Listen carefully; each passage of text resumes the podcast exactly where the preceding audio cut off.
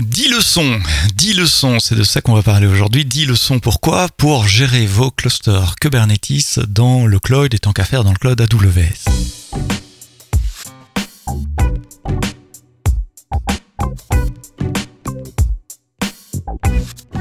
Bonjour, bienvenue dans le podcast AWS en français, saison 6, 5 ans d'existence déjà euh, pour le podcast et plus de 200 épisodes. Merci pour votre fidélité et nous écouter, vous abonner dans, dans les applications de podcast, euh, Amazon Music, Google, euh, Spotify, Deezer. Vous êtes nombreux à nous écouter sur le web, ce qui me surprend toujours parce que c'est pas très euh, confortable. Euh, vous pouvez toujours vous abonner, comme ça vous recevez les downloads tous les euh, vendredis matins et puis vous pouvez nous écouter hors ligne, offline, comme on dit en bon franglais. Aujourd'hui, on va parler Kubernetes, gestion de cluster Kubernetes dans le cloud avec Hervé Gaël Kouamo. Hervé Gaël, tu es responsable technique chez une société qui s'appelle HK Tech. Merci d'être là, de donner un peu de ton temps aux auditeurs du podcast AWS et puis partager ton expérience euh, avec nous. Dis-moi, HK Tech, c'est quoi? Vous faites quoi? Tout d'abord, merci pour l'invitation, Sébastien. Donc, HK Tech, euh, c'est une entreprise tech. Euh, on a à peu près trois activités. L'activité historique, c'est du faire du conseil, principalement sur du cloud. Avant, c'était sur l'infra, mais comme le cloud est monté pas mal, donc depuis cinq ans, on a fait un virage sur le cloud. Donc, on accompagne principalement les groupes du CAC 40 sur les projets de migration euh, vers le cloud, les projets d'infrastructure, de sécurisation du cloud, de gestion de multicamps, de multirégions, et mhm. notamment sur principalement AWS, mais on peut aussi faire euh, d'autres clouds concurrents. Ça, c'est l'activité historique. Et depuis en fait deux trois ans, on a développé un pôle plus pour les PME TPE parce qu'on trouvait que euh, on apportait notre expertise chez les grands groupes du CAC 40, comme je l'ai dit. On avait toute la frustration euh, de, de faire qu'un bout. Quoi. On est souvent au bout de chaîne euh, sur l'infra et on n'a pas le côté applicatif. Et surtout, comme moi aussi j'ai un gros background de dev aussi ops et tout et depuis que je suis étudiant avec d'autres personnes on, on faisait souvent des applications pour pour des petites entreprises et tout donc je me suis dit je vais formaliser ça plutôt que d'avoir le copain qui me dit à chaque fois j'étais en petit truc et moi bosser les week-ends je vais formaliser cette activité là et je vais attaquer les PME TPE et surtout l'idée c'était de leur fournir en fait au niveau applicatif des, des, programmes vraiment performants, mais surtout côté infra, leur fournir la même compétence, les mêmes expertises, les mêmes socles techniques que les gros groupes du CAC 40 en fait. Donc nos clients aujourd'hui, ils bénéficient vraiment de la même expertise qu'il y a dans les les, les, meilleurs groupes françaises euh, dans lesquels on est passé puisqu'en gros c'est toujours du cloud qu'on leur qu'on leur propose. Et ça c'est l'activité la seconde activité dans les logiciels sur mesure et c'est donc c'est un, un, SaaS pour les, les, les, les PME, les, les toutes petites entreprises, les TPE, les PME. Un, SaaS qui permet de, de, de faire quoi? C'est la gestion de la vie de, de l'entreprise? Oui, c'est ça. Donc en fait, euh, Gisaline, donc c'est un SaaS suite à le fait de travailler avec plein de PME, TPE sur les logiciels sur mesure, ça nous a conduit à développer dans un SaaS puisqu'il y avait des besoins qui revenaient tout le temps. Ce SaaS, ça s'appelle Gisaline.fr, donc c'est vraiment une solution de facturation et de gestion d'entreprise pour résumer. Et c'est une solution euh, entièrement buildée et développée par euh, par nos équipes en fait, HKTech. Et mhm. on fait tout de bout en bout en fait. Et tout est géré sur un cluster euh, Kubernetes. Pas que cette application là, et d'autres applis aussi qu'on a avec d'autres clients. Ouais, c'est ça. Donc la combinaison de ton activité consultant auprès des grands groupes du CAC 40 et d'éditeurs logiciels finalement euh, SaaS, mais qui utilisent les mêmes technologies euh, en dessous, c'est le cloud AWS ou d'autres clouds et Kubernetes, ça te donne quand même quelques années de, de recul et de perspective euh, sur Kubernetes en tant que technologie. C'est ça, exactement. Sachant que ça fait quatre ans qu'on a qu'on a créé notre premier premier cluster première application, on s'est dit on va on va on va on va arrêter les EC2 un peu, on va on parle de Kubernetes qui monte et tout et on va tester ça, sachant que euh, c'était des POC que j'avais eu chez des clients mais c'était jamais allé au bout. Donc moi je me suis dit on va on va on va tester ça chez nos petits clients PME TPE et depuis on, on est resté dedans. Voilà. Et puis c'est un très bon moyen d'apprendre aussi. Et euh, fin d'année passée, novembre, euh, tu as publié un, un, blog sur euh, Medium qui dit les 10 leçons que j'ai appris en, en, en apprenant, euh, en manageant euh, Kubernetes et spécialement Kubernetes sur AWS également. Et ce blog a retenu mon attention parce que bah, tu es francophone. Tu l'as écrit en anglais le blog, mais tu es francophone et je me suis dit ça, c'est un bon sujet pour le podcast et je t'ai contacté. Voilà, c'est pour ça que tu es là aujourd'hui. Donc merci d'être venu. Allez, Alors, quelles, quelles, sont ces dix leçons euh, En fait, euh, en préparant ce podcast, et je vais expliquer aux auditeurs également un peu comment on prépare, ce bloc est tellement bien structuré avec ces dix leçons et, et, et, ces leçons qui sont tellement généralisables à d'autres choses aussi. Je voudrais en profiter pour, pour amplifier ton message aussi, que euh, la préparation de cet épisode a été super simple parce que finalement, le bloc, le billet de bloc, c'est la structure, c'est le contenu que je voulais adresser dans, dans, avec toi dans, dans, ce podcast. Donc allons-y à travers ces, ces dix leçons. La première, c'est tu dis, euh, si vous faites du Kubernetes, ne le faites pas on-prem, faites-le dans le cloud. Oui, totalement, et je le, je le maintiens. Euh, quand moi j'ai commencé Kubernetes, on s'est dit on va on va commencer par des par des EC2 et tout, donc on a commencé à configurer nous-mêmes. Donc on a pris des, des, instances qui étaient sur, sur Amazon, on a déployé le control play, on a déployé euh, les, les, les nodes et tout, on a configuré le setup, on a déployé notre première application, la deuxième, et ensuite, on a eu plein de problématiques euh, d'interconnexion avec le SI, par exemple, euh, de d'Amazon. Par exemple, quand on voulait pouvoir gérer les ingress, euh, donc nos, nos, contrôleurs pour les load balancers, on voulait gérer tel contrôleur pour tel service, par exemple pour les pour les EBS, pour faire certaines backups. C'était assez galère, vraiment galère. On passait, passait, je passais beaucoup de temps à devoir gérer ça. Les mises à jour, je n'en parle pas. Euh, ETCD euh, qui stocke toutes, euh, mhm. toutes les données de, de, Kubernetes. On a eu un incident dessus parce que euh, il y a une backup qui était mal passée et donc j'ai mon cluster est tombé. Donc vraiment, je passais à peu près 3, 4, 5, 6 mois à galérer et tout et avec une perte de temps énorme en fait et surtout ça n'apportait pas de plus-value au, au, au, business en fait. Donc je me suis dit bon, on va on va tester dans EKS et c'est là où on a déployé EKS et ça nous a changé la vie en termes de maintenabilité, en termes d'interconnexion et surtout vraiment on, passait du temps quand je me connecte sur du cluster, c'est pour faire des choses qui apportent de réellement de la valeur en de la valeur. Voilà. Euh, donc c'est pour ça que moi je recommande quelqu'un qui veut se lancer dans le cloud et surtout en termes de coût aussi on s'en rend pas compte parce que au début je m'étais dit euh, oh mais je vais pas leur payer ça, je peux le gérer moi-même. Mais en fait oui je peux le gérer moi-même mais à quel prix, à quel coût? Et surtout euh, la finalité mes clients ils n'ont pas besoin de savoir que j'ai un super cluster, que je fais des choses, euh, que je bidouille, que je fais ça. Non ce qu'ils veulent c'est quelque chose de performant, qui marche bien, qui euh, et moi j'ai besoin de quelque chose d'aussi simple que je peux gérer facilement aussi en équipe. Et c'est pour ça que moi je recommande aujourd'hui de gens de pouvoir faire directement du manager. Par contre, je, rajouterais juste une petite contrainte. Si vous faites du PCI, euh, PCI DSS ou bien si vous avez euh, des, des, contraintes très fortes, par exemple sur les de données de santé, euh, il y a certains cloud providers qui ont pas cet agrément, mais de plus en plus, c'est quelque chose qu'on qui, qu'on voit venir. Mais il y avait encore cette contrainte là il y a quelques années qui faisait que certaines personnes ne pouvaient pas se permettre de, mettre leurs données sur le cloud. Là, peut-être n'est pas le choix, mais c'est quelque chose qui est en train d'évoluer. Mais on va dire dans 80-90% des cas, parce que moi je suis passé quand même dans pas mal de, de boîtes, euh, même des boîtes qui ont des PCI, euh, des, des, contraintes fortes, ils, ils, en discutant avec Amazon, ils trouvent des solutions pour pouvoir leur garantir en fait que leur cluster, leur Donc aujourd'hui, OKS n'est pas certifié euh, PCI dans, dans la liste de services? Non, c'était pas non en fait par, par défaut, par défaut non. Voilà.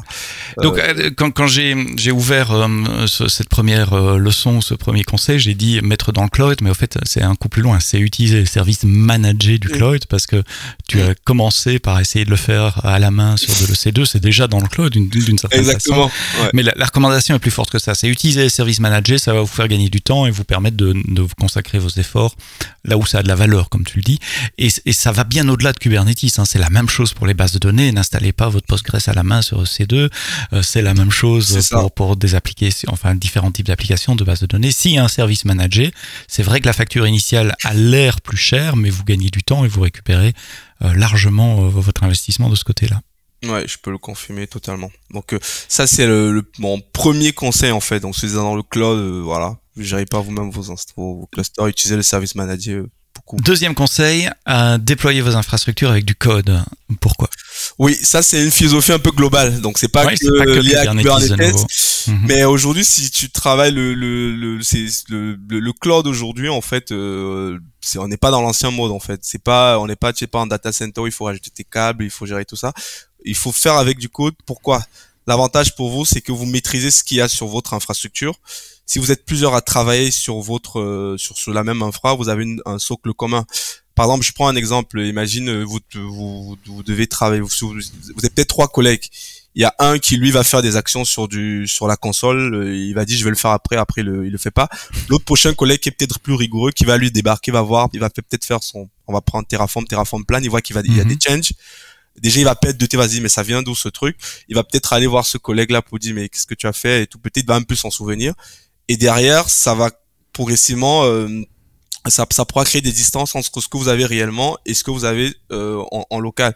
Et la chose la plus importante, moi, ça c'est plus aussi mon, mon, mon, vécu que j'ai que j'ai pu avoir en, faisant du conseil, euh, c'est quand en général quand euh, des les gens doivent travailler sur une stack et qui voient qu'il y a eu un gros delta sur, euh, ils font juste un, un plan, ils voient qu'il y a un gros delta entre ce que le, le, le Terraform dit et ce qu'il y a sur la console, ça met un frein en fait. Et, et c'est comme ça que ça on se crée de la dette technique parce qu'après personne ne veut toucher sur ces stacks là.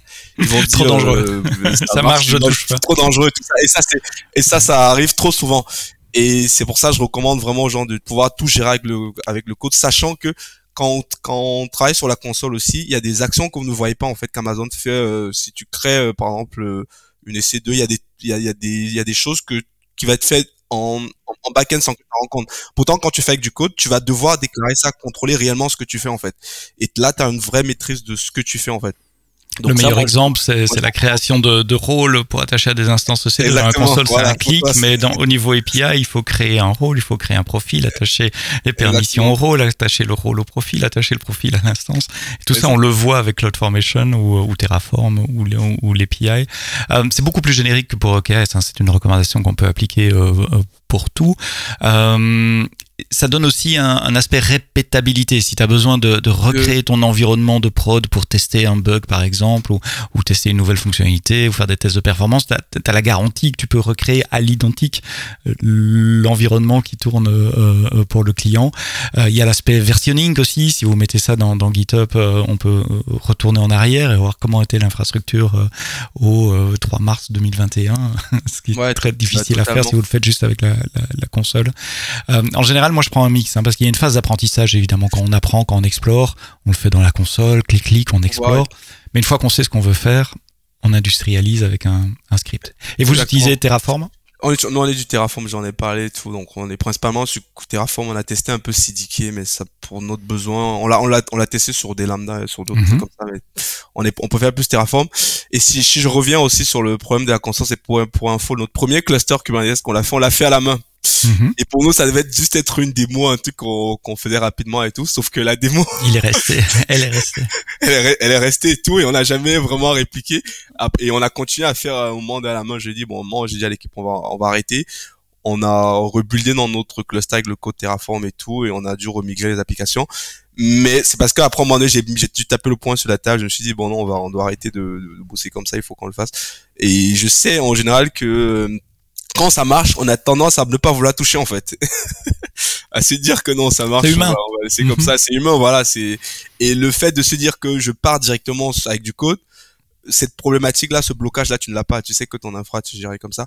Et surtout après, on a pu répliquer plus facilement nos, notre cluster puisqu'on avait aujourd'hui on a toute notre base cause et tout. Et aujourd'hui, c'est plus facile de redéployer des nouveaux clusters et tout. Leçon numéro 3 et là, c'est spécifique à Kubernetes et il va falloir que tu m'expliques un tout petit peu. C'est n'utilisez pas les Helm charts si vous les contrôlez pas. Alors déjà, c'est quoi un Helm charts pour ceux qui sont pas maîtres Kubernetes? Alors les Helm charts, c'est l'équivalent de des, des gestionnaires de package un peu. C'est un peu comme APT sur euh, mhm. sur, euh, sur, Ubuntu. ou bien mhm. comme PyP sur Python. Donc en gros, c'est des projets de la communauté. Donc c'est la communauté euh, des gens qui ont travaillé sur des produits tels spécifiques et ils créent leur MChat. Donc vous pouvez avoir des MChats un peu pour tout quoi, pour euh, du, une base Mongo, pour du MySQL, pour tout ce que vous voulez. Et ce qui se passe, c'est que c'est des gens qui ont créé des projets. Ils vous simplifient la vie. Donc ils vous disent bon, vous voulez déployer votre MySQL, vous ne savez pas trop par où commencer et tout vous avez juste à faire un m install avec tel, enfin et récupérer le, le, produit que vous avez besoin et ça l'installe. Donc c'est très bien quand on découvre ça la première fois, c'est un peu magique. Parce qu'on s'est dit, ah, mais c'est génial, je me casser la tête à faire ça et tout. Euh, là, j'ai mon MTA juste à installer. Mais il y a un risque. Mais il y a un risque, voilà. Il y a de gros risques, en fait. le premier, c'est que, en fait, quand tu fais des MCharts, en fait, c'est une boîte noire ça peut être une boîte noire. Si tu, par défaut, quand tu installes, tu, tu vois pas. après, il y a les repos, tu peux aller checker ce qu'ils font, mais combien de gens vont le faire? Très peu, surtout quand on démarre en fait. Euh, donc, euh, il y a le fait que c'est une boîte noire. Tu, tu, peux voir ce qui est, mais quand tu l'installes, tu vois pas réellement ce qui est installé. Juste après l'installation que tu vois ce qu'il qui, y a. Et surtout, il y a la configuration avec des valeurs par défaut qui sont souvent mises en fait. Donc, les gens souvent ils ont tendance à utiliser MChart sans vérifier ces éléments-là. Donc, la première des choses qu'il faut faire si tu veux vraiment faire des MCharts, la première c'est aller vérifier réellement ce que MChart va déployer en fait, ce Mhm. que ton chart va contrôler réellement ce qui te fait parce que un, un chart qui te déploie par exemple un deployment, un demand set ou bien un truc c'est pas la c'est pas la même chose en fait. Il faut savoir ce que tu veux réellement. Ça se trouve euh, celui que le, le gars de la communauté qui a proposé ça, c'était par rapport à son besoin et qui peut ne pas matcher au tien. Ça c'est la première des choses. La seconde des choses, c'est les fichiers value. Euh, si tu veux faire du MChart, il faut prendre la peine de redéfinir toutes les valeurs. Moi, je conseille de redéfinir toutes, toutes, toutes les valeurs. Euh, les valeurs par défaut qui sont mises dans les MChart, euh, ça peut être catastrophique pour toi. Parce que je te prends un exemple. Tu apprends un MChart le, pour un service, en fait, euh, euh, je sais pas, pour un Prometheus, je prends un exemple tout con, où il a défini qu'il veut stocker euh, 100 gigas. Il a mis dans le MChart une valeur de, de 10 gigas ou de 100 gigas. Toi, ça, tu as pas redéfini cette valeur-là. Quand tu vas le déployer, il va te créer de, de tu vas avoir la surprise que oh mais toutes ces données là viennent d'où? J'ai j'ai j'ai 10 gigas alors enfin j'ai 100 gigas alors que j'en veux que peut-être 5 c'est un POC que je faisais entre temps le temps que tu découvres ça tu as consommé de la ressource consommé ça. L'autre problème aussi c'est avec la MChart c'est l'upgrade. Ça c'est euh, ça ils ont fait des progrès quand même avec le 3 mais le entre le M le M2 vraiment c'était une catastrophe les les montées de version en fait. Euh, tu faisais des montées de version tu changeais juste euh, une image de ton de ton produit en fait quand tu veux le mettre à jour. Et parfois tu avais des comportements euh, vraiment euh, imprévisibles en fait où euh, ton infra se casse. Moi, j'ai eu des problématiques où l'infra, euh, dans le produit qu'on avait déployé, s'est cassé et tout. On a eu des incidents en prod assez sérieux sur certains produits qu'on utilisait avec des MCharts. Et là, moi, j'ai dit à l'équipe, chez nous, en tout cas, euh, on n'utilise plus des MCharts, Mhm. c'est la règle. Par contre, ce qu'on fait, ce qu'on fait, quand je dis on n'utilise plus des MCharts, c'est que nous, on fait quand on a besoin d'un produit. euh, je préfère faire un render, donc euh, je fais un Helm render avec le value, je vois, il me génère toute la conf dont j'ai besoin en fait. Et, et après, je dis, bon, je dis, on n'utilise plus, mais euh, il y a certains produits où t'as pas trop le choix, où tu peux faire ça. Mais nous, ce qu'on fait, c'est qu'on render, et comme ça, on garde la conf chez nous, et quand il y a une mise à jour, qui arrive pas tout le temps, parce qu'en général, euh, ce qui change, c'est souvent l'image Docker, en fait. Mhm. Des fois, c'est que le Docker qui change, le, le, le, le, le- le- le- le- les, les YAML, un moment, ils bougent pas tant que ça, en fait. Euh, donc moi, c'est une recommandation que, que j'ai de faire, si tu veux faire du MChart, pas de problème, mais va contrôler c'est qui te déploie, euh, des redéfinis tes, val tes, tes valeurs. Et, les variables. et tes euh, variables, autour. parce qu'entre deux versions, ils peuvent changer des valeurs par défaut. En, en te lisant, je pensais que c'était quelque chose de très spécifique à Kubernetes. Le, le M-Chart l'est, mais la problématique que tu l'expliques ne l'est pas du tout. C'est la gestion de package euh, comme dans un, un- un projet de développement logiciel. Est-ce qu'on Oui, fait mais- un MP install systématiquement sur tout sans, sans faire confiance à, à la source ou un pip install sans regarder ce qu'on Mm, ajoute là, à son projet? Ouais, mais, mais là, c'est pas tout à fait la même chose parce que quand tu fais un pipe install, c'est un, c'est un, c'est un paquet, c'est une, c'est une, on va dire, c'est un bout de code que tu as, c'est Mhm. une fonction entre guillemets si je, si Mhm. j'extrapole. Mhm. Pourtant, côté MChart, c'est de l'infra. Quand tu déploies un load balancer euh, ou bien quand tu crées un disque de 100 gigas, pour moi, c'est pas pareil que d'avoir euh, mis un pipe dans un Docker et tout, tu vois. Tu peux toujours. euh, Ouais, il peut y avoir un, un impact en termes de coûts euh, non, dé- non négligeable sur, sur, sur l'infrastructure, mais les, les risques en matière de long terme, de manageabilité, de sécurité. Sont les mêmes ou en tout cas peuvent être gérés de la même façon. Euh, tu, tu, tu amènes une dépendance externe, un package que tu contrôles pas dans Bien ton sûr. infra et, et comment peut-on s'assurer qu'on qu'on contrôle justement, qu'on reste en- ça. Et ça, c'est aussi la vision un peu conseil que j'ai vu, c'est que dans plein d'entreprises, malheureusement, on prend des M-charts, on définit deux, trois, quatre values, et après, euh, le jour où on doit mettre à jour, on le teste en intégration, ça marche pas. Mhm. Euh, heureusement, on a quand même une intégration dans les grosses boîtes. On se rend compte que ça marche pas et et ça reste comme ça, on ne touche plus jamais parce qu'en prod, euh, on, ça marche en prod, on laisse et on, on, on, on, espère filer le bébé au prochain tech qui va arriver et qui va se prendre ça, tu vois. Leçon numéro 4, euh, Kubernetes n'aime pas le lift and shift. Je peux pas prendre mon application que j'avais déployée sur des bonnes vieilles VM à papa et les mettre dans un container, ça suffit pas Non, malheureusement non, malheureusement non. Et il y a un gros travail d'éducation qu'il faut faire euh, euh, à ceux qui, qui qui découvrent en fait, qui, qui n'ont jamais fait un peu de, de la dockerisation, de la containerisation, de faire comprendre ça, adopter ça, parce que euh, quand tu fais du, du Kubernetes, en fait, ça a été designé pour faire du microservice. À, à la base, c'est ça, Kubernetes, c'est vraiment euh, mis en place pour euh, euh, bien mieux gérer ces, ces activités microservices. Donc, quand toi tu as ton tu as ton ta, ta méga grosse application euh, ton comment on est ton gros monolithique et tout que tu vas aller sur Kubernetes et tout. Il faut quand même prévoir te dire qu'à un moment donné faire une sorte d'audit pour te dire est-ce que mon application est designée pour ça? Est-ce que je pourrais la scale facilement? Combien de temps ça va prendre pour euh, pour redémarrer un pod et tout euh, si j'ai une contrainte forte? Parce que j'ai vu des gens qui me mettent des images de allez, 6 7 gigas j'ai vu euh, chez un Mhm. client mais c'est pas fait pour en fait.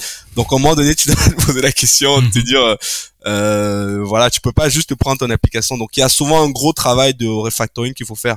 Et nous on l'a fait en fait sur nos applications. On a commencé avec le C2 et on a eu un gros travail de refactoring. Mais une fois que c'est fait, parce que c'est un investissement qui euh, surtout en termes de dev qu'il faut faire pour designer l'application. Mais une fois que c'est fait et que vous avez bien redécoupé, bien fait, ça marche super bien en fait. Et donc là aussi, je, je, je nuance, quand tu dis lift and shift, c'est lift and shift de VM vers une application containerisée. Ce mm. n'est pas du lift and shift de, de Kubernetes lui-même. Si tu as un cube, un cube on-prem, le mettre dans un cloud ou le mettre dans un ah cloud et le ramener de l'autre, ça, ça, ça, marche relativement bien. Ça, ça, ouais. Donc, euh, ouais. C'était plus au niveau applicatif, ouais. Mesh or not mesh euh, J'ai entendu parler de ce truc de mesh dans le dans Kubernetes, ça a l'air super cool. Toute mon infra va être euh, euh fait autour de service mesh. Voilà. Donc euh, pour, pour revenir, ça dépend. Le service mesh c'est quoi déjà? Une définition. Le service mesh en général c'est un c'est un, c'est un, un, un outil ou un, un, élément de ton cluster qui va gérer en fait la communication entre tes, tes, tes applications côté microservices dans ton cluster sans sortir en fait. C'est ça le, but du mesh.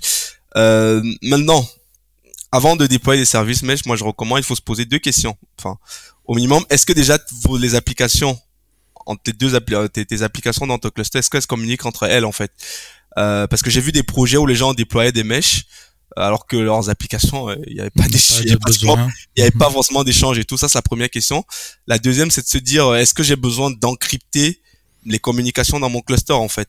Est-ce que ce microservice euh, A qui est géré euh, par moi et ce microservice pas, est-ce que j'ai besoin de les encrypter? De, de, de, chiffrer ce, ce truc-là, ce qui a ce besoin réel en fait. Des fois, dans beaucoup de cas, j'ai vu, il n'y avait pas forcément le besoin, mais c'était encrypté. Pourquoi quand tu, si tu mets du mesh, il faut savoir que, comme on dit, la sécurité, c'est un coup, il va te, il va te chiffrer tes données, il va mieux gérer les gens, mais derrière, il, le, fait de passer par mesh, il y a quand même un coût qui va potentiellement augmenter les, les temps de réponse de tes applications. C'est quelques millisecondes, mais bon, ça, c'est quand même ça. Et surtout, euh, derrière, il faut pouvoir gérer le mesh en fait. Il faut pouvoir gérer après euh, ces montées de version, euh, gérer tout ça. Donc c'est un coût en fait. Donc avant de le faire, il faut se poser la question. Euh, il y a des cas spécifiques souvent dans des applications où par exemple tu attaques la, la les, les, cas où j'ai vu où il fallait souvent du mesh, c'est souvent tu as du mixed protocol qui est fait en gros ton application en HTTPS. Ensuite, quand tu quand tu veux joindre le, le, service qui est chose ensemble, tu fais un trafic qui est en HTTP. Et certaines librairies, certains tu vont te dire, tu fais du mixed protocol et on veut pas. Et là, des fois, t'as pas le choix. Tu peux te dire que tu mhm. peux mettre en fait. Et des fois aussi, c'est souvent, le, ça s'adapte aussi bien quand vous êtes dans un contexte où il y a, vous avez un cluster, un gros cluster qui est utilisé par plusieurs applications, par plusieurs équipes de dev.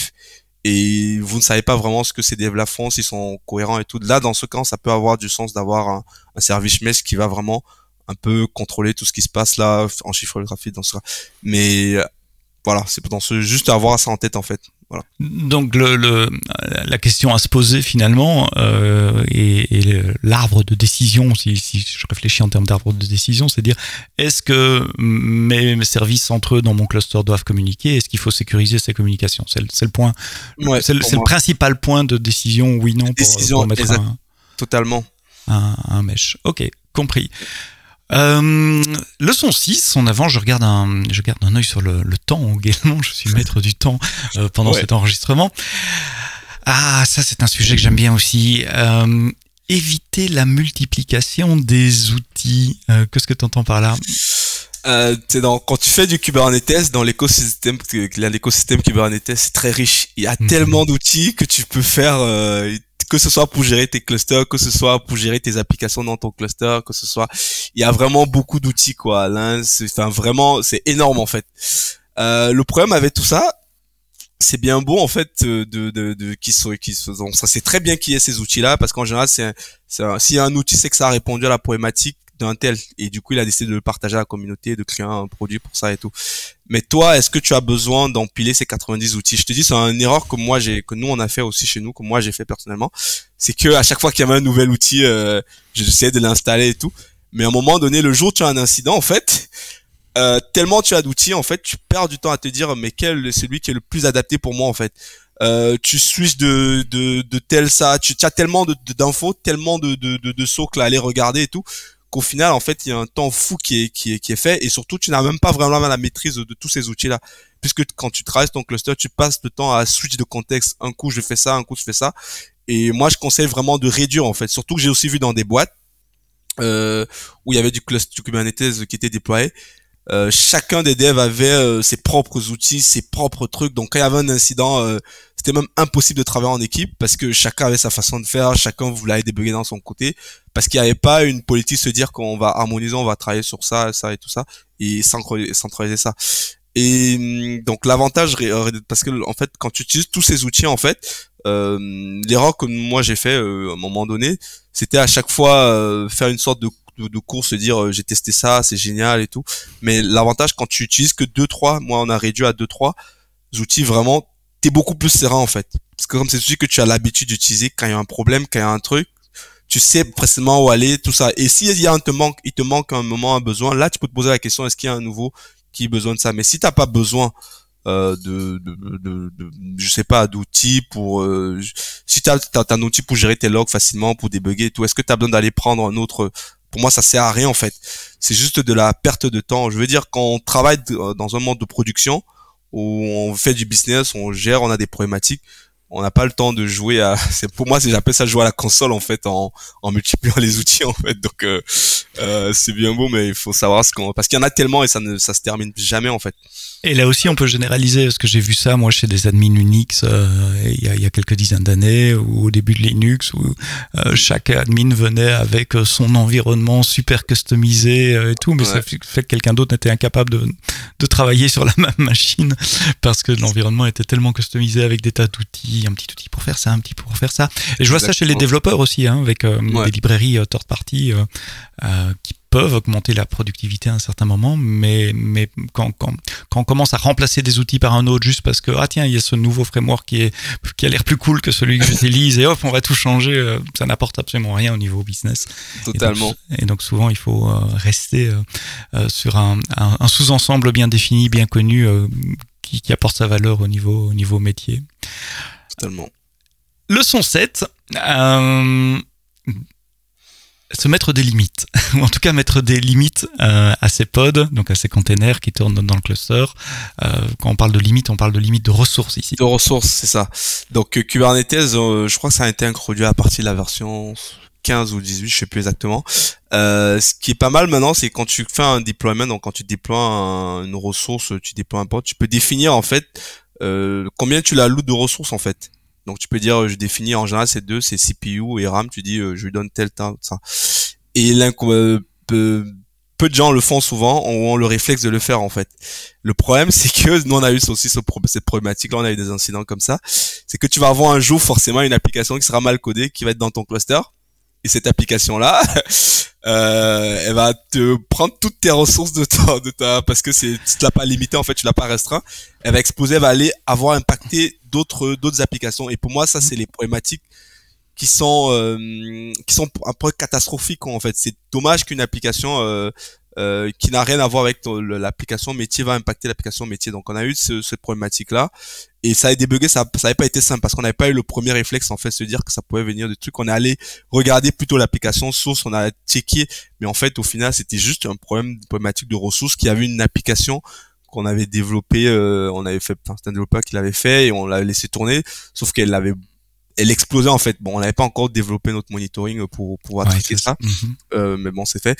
Euh, donc, il faut vraiment pouvoir limiter les, les ressources dans son cluster. C'est pas fait par défaut dans un pod file. Euh, si, si, on indique rien en termes de mémoire ou de CPU, par défaut, Kubernetes laisse la totalité. Par, par défaut, en fait, ce qui là, ils ont amélioré quand même dans les dernières, dans les mhm. dernières versions, euh, ce truc-là. Mais par défaut, le comportement, c'était en fait, tant qu'il y a de la place, moi je donne. Tu vois. Mhm. Donc euh, tant qu'il y a la, place, moi je donne. Et, et, quand j'ai déjà donné, je peux pas réduire en fait. Ah, oui, c'est surtout ça en fait, c'est qu'il voilà, quand j'ai déjà donné, je peux pas, mhm. je peux plus, je peux plus réduire. Et voilà, donc ce qui fait que si toi tu as besoin de scaler une autre application, tu vas avoir tes pods qui vont pas redémarrer, donc tu as configuré peut-être l'autoscaling, euh, tu vas constater que tes pods ils restent en increating euh, parce qu'il n'y a pas des ressources. Parce qu'il n'y a plus assez de mémoire ou plus, assez de CPU disponible. Exactement. Mhm. Alors qu'en en limitant vraiment, tu s'il y a un problème, ça cloisonne le, cette problématique là. Et c'est aussi pour ça, ça me ça je reviens un peu sur les MTR. Mhm. C'est aussi pour ça quand tu fais des MTR, il faut vérifier tous ces trucs là. Mm Elles sont pas souvent présentes, souvent tu en as besoin, mais souvent c'est pas défini dans les MTR ou bien les valeurs par défaut qui sont définies ne correspondent pas à ton besoin en fait. Euh, donc c'est pour ça je dis ouais il faut avoir le, le réflexe de, de, de, faire ça. Et tu as dit un truc important, c'est couplé avec du monitoring, euh, de toute façon, pour monitorer l'usage des différents pods et être alerté en cas de, de problème. Ouais. Totalement, totalement. D'ailleurs, à, cet effet, je peux, je parlais d'un service, bon, c'est une petite parenthèse. Quand nous, on a, avant d'utiliser Prometheus, Grafana, ces stacks-là mhm. qu'on devait maintenir, on les a tous virés en fin d'année. On est passé à Container Insight.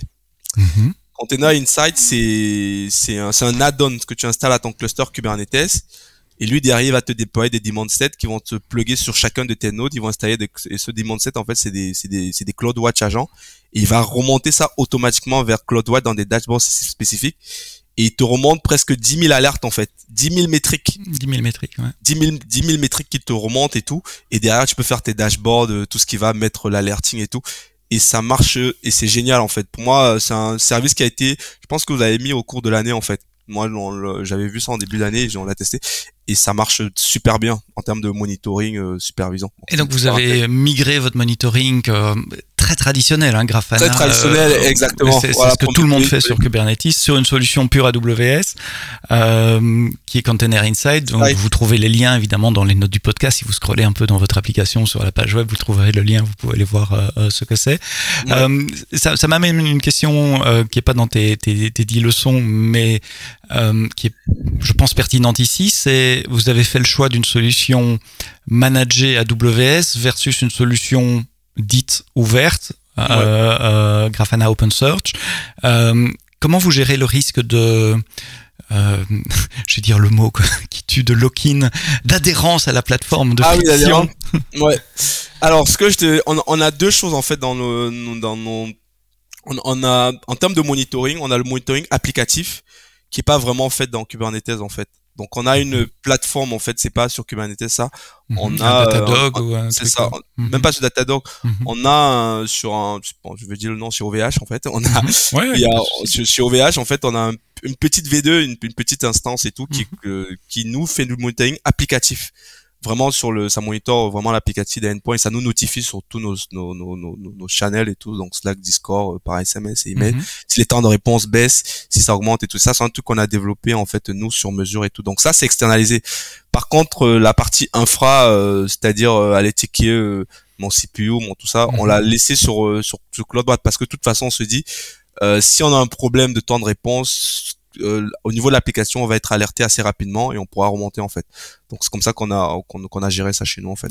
Et ça marche plutôt plutôt bien.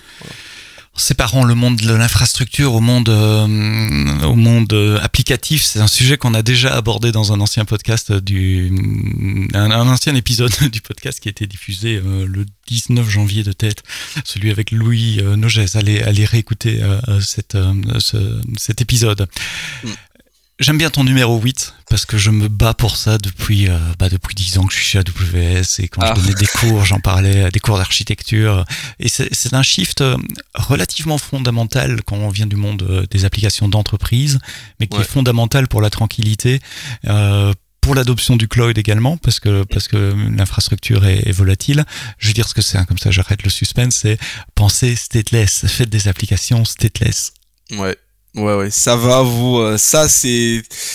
Je veux dire, c'est si tu veux faire du cloud, de Kubernetes, tout ça, il faut penser c'est de là. Il faut maintenant avoir les architectes, il faut avoir des designs dans lesquels euh, tout est jetable en fait. Tu détruis ton, ton ton outil de calcul ne doit pas être celui qui te stocke tes données en fait. Voilà. Tu dois. Euh, pour moi, c'est la base et ça en termes d'administration en termes de maintenabilité, c'est vraiment à peu près pour moi c'est génial. Ça a changé notre vie en fait, notre de notre côté au bout de deux ans en termes d'administration.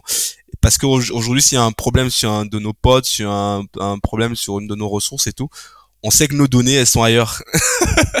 elles sont pas sur le sur le truc et surtout comme c'est du jetable et tout en termes même de debugging, en termes de d'administration, ça change tout en fait. Parce que tu peux aller tu peux casser tu as pas de risque en fait. Tu peux aller tu peux tu oui un truc un truc marche pas je peux faire terminer. Il y en a un autre qui va se recréer à l'identique. voilà et analyser réellement ce qui se passe et tout mhm. euh, voilà. Donc ça c'est c'est et c'est une philosophie je trouve que euh, qui est pas encore assez adoptée moi quand je fais le conseil et tout. Euh, même quand on a des EC2 je dis aux gens si vous faites des EC2 pas de problème. Utilisez des autoscaling. C'est mm des EC2 jetables je tape pour, pour pouvoir gérer ça et me donner pas. Et c'est pas encore, c'est encore du mal à entrer, quoi. Mais si tu vous faites du Kubernetes, euh, il va falloir que vous gérez parce que si vous faites pas par exemple si vous avez une application stateless sur Kubernetes enfin non, non stateless sur Kubernetes vous pourrez vous pourrez pas faire de l'autoscale en fait au jour à un moment donné parce que euh, si tu as créé ton pod et tu as stocké tu dis que ton pod il doit stocker les les, les, ressources euh, euh, sur sur lui-même entre guillemets ça veut dire que tes prochains pods si le ski eux ils doivent scale donc imagine tu veux passer à une à deux, de une à quatre ressources tes prochaines ressources elles n'auront pas accès chacune aura ses propres données en fait euh, et si tu veux faire un, un truc cohérent euh, de, toute la boue, tu, tu ne l'auras pas. Donc je recommande en fait, si t'as pas le choix, tu peux pas faire le stateless, tu peux penser à faire un as, voilà. Euh... Oui, il y a des moyens de, de partager l'état. Euh, quand dit stateless, ça veut dire quoi Que euh, il n'y a pas de données euh, dans le container qui sont propres à ce container-là. Mais évidemment, il peut travailler sur des données partagées. On peut monter un file system partagé et le plus traditionnel, tous les pods parlent à la même base de données, donc l'état est quelque part. Il n'y a pas de magie. Il doit y avoir de l'état dans nos applications, sinon c'est pas très intéressant. Mais ton message, c'est dire ne gardez pas l'état dans la VM ou dans le container, externalisez-le de manière à rendre vos containers euh, disposables en anglais. il faut que je trouve un beau nom en français pour ça, euh, mais euh, euh qu'on puisse les éteindre, les rallumer euh, sans, sans conséquence pour l'application. Totalement, totalement. Donc euh, je recommande. ça aide à la scalabilité aussi. On peut pas faire de l'autoscaling si, on est stateful. C'est la c'est la c'est la base en fait. Donc mhm. si tu veux pouvoir autoscaler, il faut pouvoir gérer ça. Donc euh, c'est c'est un super ça c'est aussi un c'est aussi un de mes enfin de mes gourous avec qui je enfin quelqu'un qui, m'a formé sur le cloud qui répétait ça tout le temps et effectivement ça change même pour les développeurs euh, euh, c'est ça change beaucoup de choses en fait. Et oui, il faut euh, changer, et surtout pour les développeurs d'entreprise. Je crois qu'en startup c'est plus c'est plus c'est plus naturel. Ah, Mais moi j'ai beaucoup travaillé dans des banques comme toi, dans des grandes boîtes euh, du, CAC 40 ou à l'étranger l'équivalent. Euh, et, et, là, ben, on a ce, ce bon vieux concept d'application server Java, de ou voire même de mainframe pour les les, les, sociétés les plus anciennes où, où l'état fait partie de l'application. Il faut arriver à dissocier l'état de de, de, de l'application elle-même. Euh, tu parles de, de file system partagé sur AWS, il y a quelques, quelques possibilités, hein, EFS, euh, OpenZFS, mm. euh, Windows éventuellement, euh, les, les, Windows euh, file system. Euh, vous utilisez quoi vous? Vous utilisez plutôt les bases de données, plutôt les file systems? On, on, a, on a un peu mix quoi. Donc, en termes de données, on a une partie qui est sur euh, du donc la partie base de données, tout ça c'est sur du on a du Aura serverless et aussi du Aura classique. On a aussi aussi du, de la DynamoDB. Et pour les fichiers, on a de l'EFS et du S3. On est en train de shifter les premières applications et tout. Donc ça, c'est un chantier qu'on a entamé euh, dernier quarter de l'année. C'est de migrer, quitter progressivement de l'EFS vers du S3 avec du CloudFront et tout. Voilà. Euh, donc c'est d'autres problématiques qu'on doit gérer, mais en entrant, on va déployer notre première application, on va, la première application avec un de nos clients. On a, on est parti sur cette architecture-là où on aura plus de FS. On va partir que le S3 et CloudFront et tout. Et, et quelle est la, la motivation? Question de coût, performance? Parce que c'est un peu plus compliqué à programmer. EFS sont des, des primitives de fichiers normales. J'ouvre, je lis mon fichier. Il y, a le coût, en fait. Il y a le coût. Donc, l'EFS, c'est assez, c'est assez coûteux. Mhm. euh, il y a le fait aussi la disponibilité. Vu qu'on peut pas vraiment backuper ça avec un, avec un CloudFront et tout. Euh, et donc, euh, pour certains clients euh, qui sont, qui sont un peu loin, ça, il y a ces problématiques-là. Et alors qu'avec avec du S3, CloudFront, c'est ça donne beaucoup plus de flexibilité. On peut mettre aussi tout ce qui est euh, comment on appelle ça, des life cycle, si les données sont très accessibles ou pas. Donc on fait aussi une économie de coûts et tout. Donc par contre, il y a du travail en termes de dev parce qu'il faut nous, il faut redesigner, repenser, mais on, on est sur ce chemin-là et on, on aura notre première application. Ouais, on peut pas lire des fichiers incrémentalement, on peut pas écrire un petit bout, un record euh, dans un fichier. Il faut vraiment télécharger l'objet complet d'S3 et puis le remettre après. Euh, euh c'est ça. on, on, va, on va utiliser euh, les les, les, les, les sign, ouais c'est ça, les chunks, aussi les signet URL. ah, les, les, ouais, les URL. Voilà, pour les URL temporaires comme ça, tu. Donc c'est, on a, c'est un petit truc d'innovation qu'on est en train de faire là normalement en fin d'année, fin février, on aura la première application comme ça. Alors quand on est stateless, ça permet de faire de l'autoscaling. Euh, avec Kubernetes, il y a deux niveaux d'autoscaling. On peut scaler les hosts euh, ces deux mêmes, soit on le fait soi-même si on manage le cluster soi-même, soit c'est Fargate qui le fait euh, pour nous. Mais puis il y a un deuxième niveau, il y a une deuxième couche, c'est comme dans les lasagnes euh, d'autoscaling, c'est l'autoscaling des pods, où là c'est euh, euh, Kubernetes qui va se charger de, de, scaler les pods. Et donc ça aussi c'est une leçon que tu as apprise en, en manageant les clusters au travers des années.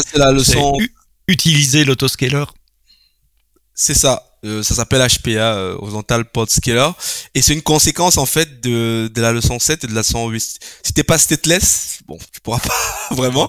Et si euh, et, et, et, le, et, la leçon, c'est une comme la leçon 7 où tu dois définir des limites de ressources. Maintenant, si t'as limité que t'as besoin de plus, là maintenant tu peux auto-scaling parce que justement avec HPA, HPA vient en complément en fait une fois que tu as ça, marche aussi avec les, les, les limites request que tu as définies et tout. Parce que dans HPA tu peux dire euh, si j'atteins 90% ou 80% de ma CPU ou de ma RAM que j'ai défini dans mon dans mon deployment en amont lui là du coup je, je scale voilà. Donc je crée un nouveau pod et tout. Et là derrière on a de l'autoscaling euh, qui qui marche de manière euh, géniale en fait. Ça c'est l'une des grosses forces aussi qu'il y a avec avec Kubernetes en fait. Euh, cette partie de, de pouvoir gérer les pods, scaling et tout, euh, c'est moi nous on les voit sur nos dashboards et tout, euh, on voit bien que le trafic la nuit, nos pods ils sont presque tous à 1 et dans la journée tout remonte un peu autour de 4 5 10 et tout. Et ça c'est une grosse c'est c'est c'est une grosse plus-value en fait, voilà. Et ouais. Est-ce qu'il n'y a pas une complexité à, gérer deux couches d'autoscaling de, Donc devoir d'abord faire un trigger d'autoscaling au niveau des pods et puis s'il n'y a plus de ressources sur l'instance sur la VM, alors faire un autoscaling de VM bah justement, nous, on a fait le choix euh, de ne pas, on fait pas d'auto, nous, on ne fait pas d'auto-scaling au niveau des VM. Ça, c'est un mhm. choix qu'on a qu'on a fait. C'est moi qui ai voulu. On aurait pu utiliser Carpenter qui va nous, nous gérer ça. Mhm. On l'a on l'a testé en intégration. Mais nous, on a fait le choix que non, on va pas le faire. On va définir à l'avance le nombre de, on a des notes groupes et tout, on a deux trois types de notes groupes avec des types VM. On va le définir à l'avant, on va fixer ça. Et comme nous on a nos, métriques, donc tous les matins, on a, moi je reçois une alerte sur les métriques à peu près de nos de nos de, mon cluster pour savoir où il en est en termes de pourcentage de CPU, pourcentage de mémoire.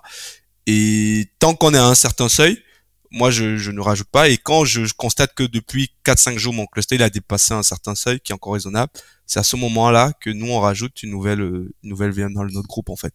Donc on gère cette, cette partie-là comme ça et ça marche plutôt bien puisqu'on a un contrôle de nos, de nos applications. Et derrière, on gère dans le scaling au niveau de nos pods en fait. Des pods au niveau du, du, du, du cluster. J'aime bien quand tu dis on a fait le choix, parce que ça me rappelle la keynote de Werner Vogels au dernier Invent en novembre 2024 qui présentait euh, ce que serait son livre idéal du frugal architecte. Et une, une des caractéristiques du frugal architecte, c'est dire voilà, faire une architecture, c'est décider entre plusieurs trade-offs, c'est faire des choix. Et il n'y a pas de bon choix, euh, ça dépend. Et c'est pour ça que c'est toujours la réponse quand, quand vous demandez un, un solution architect, euh, quand on nous demande à nous euh, quelle est la meilleure architecture pour faire ça, ben, ma première réponse que j'ai envie de dire, j'essaye de pas le faire, ça dépend. Il faut que tu m'en dises un peu plus sur, sur tes besoins, sur tes contraintes, etc. Et c'est très important de rappeler, parce que tout ce qu'on discute là, euh, toi et moi, c'est de l'architecture. Ce sont des trade-offs que vous avez fait, des, des, décisions que vous avez prises, avec des avantages, avec des inconvénients, mais vous les connaissez, vous les comprenez, et donc vous pouvez les évaluer, et éventuellement changer ce choix par la suite, ce qui nous nous amène, euh, oh, c'était même pas fait exprès, mais quelle belle transition, sur la dixième leçon qui est ne pas avoir peur du changement. Ouais, ça c'est pas les cube, ça c'est plus philosophie euh, quand on est dans la tech et tout. La tech ça évolue tellement, euh, voilà. Euh, en même temps, il y a plein d'outils aussi pour pouvoir limiter les risques, mais il faut pas avoir peur du changement. Et parce que je vois dans trop de boîtes et tout, on se cumule une dette technique parce qu'à un moment donné, au début on, on était à jour, il y a une petite montée de version, peut-être que celui qui se chargeait de le faire n'était pas là et les autres ils n'ont pas voulu le faire ou bien il est parti. Et la dette technique ça accumule, ça se cumule, accumule. Euh, donc il faut pas avoir peur du changement. À un moment donné, c'est comme ça, c'est le monde de la tech. Si vous voulez rester à jour, si vous voulez éviter des failles de sécurité, si vous voulez avoir des, euh, des, architectures performantes, des applications qui répondent vite, il faut pouvoir suivre les, les évolutions et essayer de s'aligner en fait. C'est un gros travail, mais il faut avoir peur du changement. Ce qui m'agace moi souvent quand je fais du conseil, c'est que je vois trop de trop de gens bien installés tout, euh, voilà, euh, ils font le strict minimum, l'application marche. Euh, ils se cumulent de la dette technique et un jour, c'est beaucoup trop gros, ça explose en fait. Voilà, et ça les coûte 10, 15 fois plus cher que s'ils avaient juste eu un peu de courage. Et des fois, c'est très limité. Et tu peux limiter cette peur-là juste en te documentant. En fait, ce qui est bien faux aujourd'hui dans aujourd'hui dans le monde dans lequel on vit, c'est quand même il y a quand même pas mal de docs. Les gens ont pris conscience que quand on développe, quand on met un produit, euh, le produit en lui-même il sert à rien si c'est pas bien documenté. Donc c'est plutôt donc bien documenté. Dans le cas de Kubernetes, il y a une doc qui est bien faite, il y a une communauté qui est super développée, euh, ce qui fait que euh, régulièrement en fait quand même même quand il y a une mise à jour, c'est quand même bien documenté. Il y a tous les retours d'expérience et aujourd'hui il y a des forums où on trouve toutes des choses. Donc il faut pas avoir peur du changement. nous on a eu ce problématique à un moment donné où euh, on a eu des clusters, on avait presque quatre versions de retard. on a accumulé quatre parce qu'à un moment donné, quand on débutait, il y a, je sais pas, il y a un an, il y a déjà presque trois ans ou non, on a accumulé tout. Et parce qu'on se disait mais ça marche bien et tout, on a on avait l'acte on s'est dit on va monter, ça va tout casser et tout parce que en fait on n'avait pas forcément eu les docs et tout. Et le fait d'avoir accumulé cette dette là, c'est ça qui nous a pendu au nœud parce que il y avait beaucoup de, de changements entre cette quatre versions. Il y avait des, plein de trucs qu'il fallait qu'il fallait changer, mais comme on n'avait pas fait, on l'a accumulé. Ça nous a pété au nez qu'on a fait la montée de versions et tout qui ont été cassées, mais on a réussi à trouver des solutions et tout. Donc nous, ce qu'on fait aujourd'hui, c'est quand il y a une nouvelle version qui sort, on le teste sur l'un de nos serveurs d'intégration. La dernière, le serveur d'intégration est toujours sur la dernière version de Kubernetes. Mhm. Celle de prod, on, on se, on est tout, en général une dernière version. N-1. N-1 en général. Mais une fois que c'est bien échadé et tout en intégration, qui est la dernière version qui est sortie, on monte. Par exemple, là, on est monté en version en début d'année, on est passé à la 1.28, qui est la dernière sur EKS parce qu'il y a la 29 qui va pas, qui est sortie mhm. déjà de Kubernetes, qui va arriver bientôt. Et ça permet, voilà, d'être bien, d'être safe, quoi. Et surtout, il y a vraiment un vrai gain nous on le voit en fait euh, moi je le vois parce qu'on a des métriques et tout euh, que quand même en termes de de temps de réponse, en termes de, de, de gestion, il y, a des, il y a des petites améliorations qui sont faites, même en termes de maintenabilité. Par exemple, les add-ons qui ont été rajoutés sur Amazon là pour gérer facilement, euh, si tu as besoin de, t'interconnecter, pour gérer par exemple les, contrôleurs pour tes VPC, pour tes EBS, pour tes load balancers et tout ça, c'est des add-ons qu'ils ont rajoutés. Et si tu ne demandes pas de version, tu pourras pas bénéficier de ces éléments-là en fait. Euh, donc moi je conseille aux gens, ouais, il faut pas avoir peur du changement. Euh, quand il y a des mises à jour, faut poser, documenter, faire des tests et en général ça se passe bien et même si ça se passe mal, on trouve toutes des solutions en fait. On est dans la tech, voilà. Des petits changements comme des mises à jour ou des grands changements euh, technologiques. Peut-être que dans 5 ans ça sera plus Kubernetes, ça sera autre chose. Il y aura un autre système de base de données qui plus pertinent bah, pour ce besoin-là. Bah, exactement, on évolue tout le temps. Par exemple, notre base de données qu'on a commencé, hmm. qu'on a commencé, ou on, avait, on avait MySQL qui était, managé, qui était managé sur un EC2 APA. Hmm. Après, on est passé à, à MySQL normal. Après, on est passé à Aura, à Aura MySQL. Et après, maintenant, maintenant, on est en Aura serverless qui nous fait gagner du et à chaque fois on a des, des avantages en fait et tout. Et bon c'est changements qu'il faut. Mais bon après c'était de la philosophie startup mais je pense que dans les gros groupes euh, il gagnerait peut-être à découper les équipes un peu en petits squads et laisser un peu plus. bon, ça c'est plus une philosophie un peu globale. Euh, mais il faut pas avoir peur du changement. Voilà, ça, c'est qu'on finit par le payer tôt ou tard. C'est le deuxième épisode du podcast AWS en français cette année, en 2024, et on est qu'au premier trimestre où on arrive à la même conclusion. C'est, il faut rester curieux, il faut embrasser le changement, il faut évoluer euh, parce que euh, bah, la, plupart des technologies que j'utilise maintenant dans mon travail n'existaient pas quand je suis sorti de l'UNIF, simplement. Euh, voilà, soyons très clairs. Et donc pour garder du travail, il faut garder cet œil euh, curieux. Comment tu, quels sont les chantiers Je ne sais pas comment poser ma dernière question. Elle est traditionnellement un peu plus euh, prospective vers le futur. Quels sont les chantiers sur lesquels tu vois des axes d'amélioration possibles pour vous pour cette année 2024-2025 euh, sur, votre infra, vraiment lié à votre contexte euh, à vous Bon, j'ai un peu introduit. Donc, il y a le premier où je t'ai dit, on va essayer de, de, shifter les, des EVS, des, EFS, là, passer plus avec S3, CloudFront et Signet URL on a fait une estimation, on devrait pouvoir réduire notre facture de pas mal quand même de 20, 20 à 25% parce que le FS le fait de quand il y a plein de calls ça, ça réduit. Donc ça c'est la première de premier gros chantier qu'on a.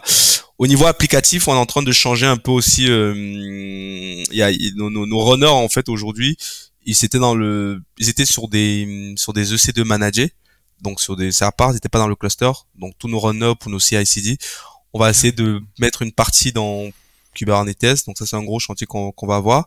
Euh, l'autre point aussi sur le côté applicatif, c'est qu'aujourd'hui, euh, on a certains process en fait qu'il faut qu'on fait tourner dans le cluster mais je pense qu'on peut les mettre sur des lambda. Donc on a commencé déjà, notamment nous, tout notre système de d'emailing, de tout ça, on a commencé à le sortir en fait, et c'est des lambda qui se chargent de ça en fait. Donc c'est des lambda qui vont aller sur des dynamos et après contacter SES e et tout pour gérer ça. Euh, on est en train de, de, mettre ça, mais on a eu quelques petits problèmes avec le CoStar et tout, euh, mais je crois que j'ai vu que Amazon a réduit un peu ça. Euh, mais il y a, y a cette cette, architecture qu'on veut un peu qu'on veut qu'on veut qu'on veut qu'on veut casser et on va aussi tester une première application full vraiment une application full euh, full web, full client et tout ça, qui sera qu'avec des lambda.